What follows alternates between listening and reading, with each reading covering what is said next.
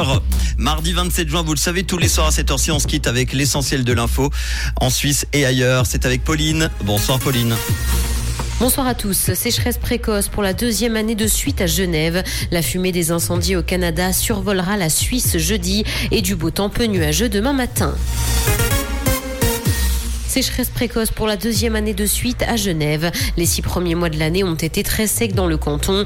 Les petits cours d'eau se tarissent déjà et les agriculteurs s'attendent à de maigres récoltes. L'été commence tout juste et les sols sont déjà assoiffés bien au-delà de la moyenne de ces 30 dernières années. La situation est suivie tous les jours par les spécialistes et les pluies sporadiques tombées ces derniers jours ne changent pas la donne. La fumée des incendies au Canada survolera la Suisse jeudi. Le ciel pourrait être un peu plus voilé dans la soirée. Cependant, l'air ne devrait pas être pollué par les particules provenant de l'incendie. C'est ce qu'a indiqué Météo Suisse. La formation d'orages et d'averses va favoriser un lessivage de ces fumées et diminuer leur concentration dans l'atmosphère. Les Suisses se mobilisent pour dénoncer la guerre contre la drogue. Des professionnels des addictions appellent à mettre fin à la prohibition des drogues dans le pays. Plusieurs actions de sensibilisation ont d'ailleurs été organisées hier en Suisse. Une revendication qui est justifiée par le fait que les mesures établies contre la drogue dans le pays conduisent à la stigmatisation des consommateurs, ce qui les empêche d'avoir accès aux soins. Dans l'actualité internationale, Moscou veut récupérer les armes du groupe Wagner.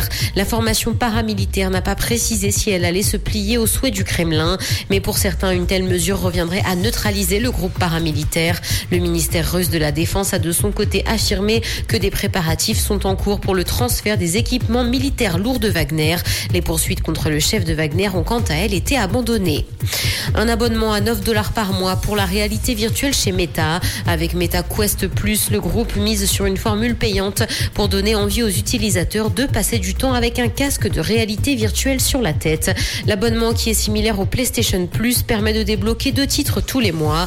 Un bon moyen pour Meta de se présenter comme une plateforme forte, notamment face à Apple. Marion Cotillard a été critiquée après son soutien au collectif Les Soulèvements de la Terre. Ce mouvement écologiste a été dissous par le gouvernement français et l'actrice a fait savoir qu'elle était contre sur Instagram. Les internautes n'ont pas manqué de réagir à ces déclarations en comparant son engagement et ses déplacements entre Paris et Los Angeles. Il lui reproche d'être de mauvaise foi sur la question. Comprendre ce qui se passe en Suisse romande et dans le monde, c'est aussi sur rouge.